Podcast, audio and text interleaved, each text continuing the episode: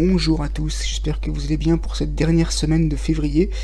Je vous propose 5 livres à lire, à découvrir. Alors pour ceux qui nous rejoignent, je le dis à chaque fois, hein, mais c'est pour que vous, vous sachiez, en fait, je m'arrête au dernier numéro et je reprends au numéro suivant. Ça veut dire qu'en fait là on va parler du livre numéro 36 et non pas du livre numéro 1 parce que sinon on s'en sortira pas.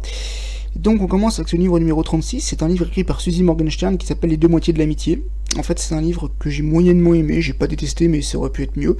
En fait c'est l'histoire de Salah. Salah en fait c'est un petit garçon qui est je crois musulman, si je dis pas de bêtises, et il s'ennuie. Il s'ennuie parce que l'histoire se passe pas à notre époque, donc du coup il n'y a pas encore de téléphone portable, il n'y a pas encore de réseaux sociaux. Et comme il s'ennuie, il décide de prendre l'annuaire et il va en fait euh, regarder dans donc euh, il va regarder dans l'annuaire qui pourrait appeler. Et l'histoire, donc ça là est algérien, et en fait ce qui va se passer c'est qu'il décide de composer un numéro au hasard, et la fille qui va décrocher, elle s'appelle Sarah. Donc elle a presque le même prénom que lui, elle a presque la même religion que lui, sauf qu'elle n'est pas, juive, elle pas musulmane, elle est juive, et du coup ils vont commencer à se parler les uns les autres. Ils vont commencer à devenir amis par téléphone. J'ai trouvé que bon, c'est pas, c'est pas mauvais, mais c'était pas non plus, je dirais, c'est pas non plus le livre du siècle, mais c'était quand même pas mal. Numéro 37, on passe à, Jean-Philippe Blondel, ça s'appelle Blog. C'est pas mal en fait, l'histoire de Blog, en fait, c'est l'histoire d'un narrateur qui a pas de nom. Et un jour, en fait, son père, a je dis beaucoup en fait, hein, un jour son père découvre euh, le blog de son fils, mais il le découvre de façon tout à fait accidentelle. Et le fils le prend très mal, il dit Oh, t'es allé voir mon blog, t'as pas à faire ça, c'est ma vie privée, etc. Donc le père se sent coupable et il décide de lui donner des cartons dans lesquels il y a ses journaux intimes. Donc le fils va découvrir le passé de son père, c'est une façon pour lui euh, de... Il lui renvoie l'ascenseur en fait. Et j'ai bien aimé cette histoire parce qu'il y a un drame familial qui va se, se, jouer, on va découvrir ce qui se passe réellement, qu'est-ce qui a bien pu arriver au père quand il était plus jeune, il y a un secret qui va peut, peut être démêlé, mais honnêtement c'était pas mal du tout. Et j'ai bien aimé cette histoire que Jean-Philippe Blondel a écrite. Numéro 38, euh, un livre d'Yves Grevet. Alors c'est pareil, c'est un secret également qui va être démêlé, ça s'appelle C'était mon oncle. C'est l'histoire d'Armand, et c'est l'histoire de Noé. Alors Noé, en gros, c'est un petit garçon qui est en vacances.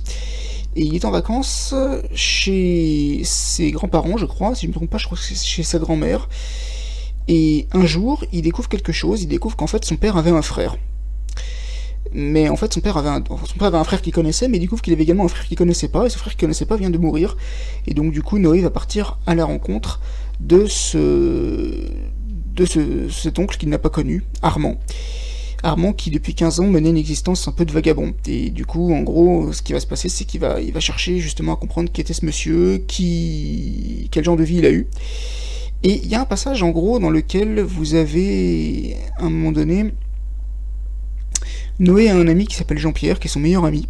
Et à un moment donné, il y a un passage qui est très très triste, c'est que Noé, en gros, ce qui se passe, c'est qu'il discute avec sa grand-mère et il va apprendre que les amitiés peuvent évoluer avec le temps et qu'un jour peut-être que Jean-Pierre et lui seront plus amis. Ils seront pas forcément fâchés, mais ils s'éloigneront.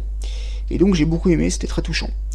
Numéro 39, euh, le livre de Colin Bivan, No Impact Man. C'est un livre que j'ai lu en français mais qui est écrit par un américain.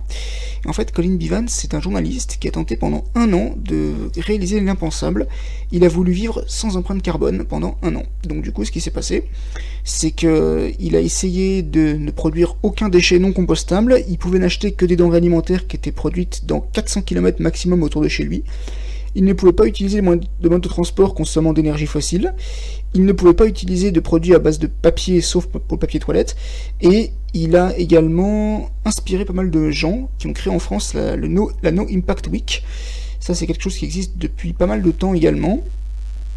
Depuis au moins 7 ans, ça a été créé par Thomas Parouti, qui est le fondateur d'une agence qui s'appelle l'agence Mieux. Et donc en gros, il, fallait le soir euh, éteindre les appareils électroniques, ne pas utiliser la clim, mais plutôt la place ouvrir la fenêtre. Euh, ne pas ne pas utiliser trop de courriel, enfin c'était très intéressant. Et donc il explique, c'est Colin Bivan dans son histoire, comment pendant un an il a tenté de mettre cette expérience à profit, sachant qu'il n'était pas tout seul, il y avait sa femme, Michel, leur fille Isabella qui était âgée de 2 ans, et euh, Frankie, leur chien femelle, sachant qu'il habite en appartement.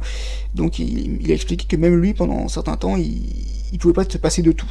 Voilà. Mais c'était vraiment intéressant de comprendre la façon dont il voyait le monde et la façon dont il essayait de survivre. Et alors le dernier livre, lui, c'est un livre qui a été écrit par Jean Béliveau.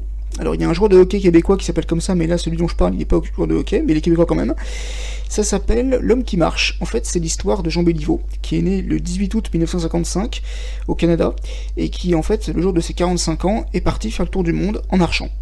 Et il a fait ça dans le but de promouvoir une association qui prohibait la violence envers les enfants. Et ce tour du monde a duré, eh bien, il a duré 11 ans, tout simplement.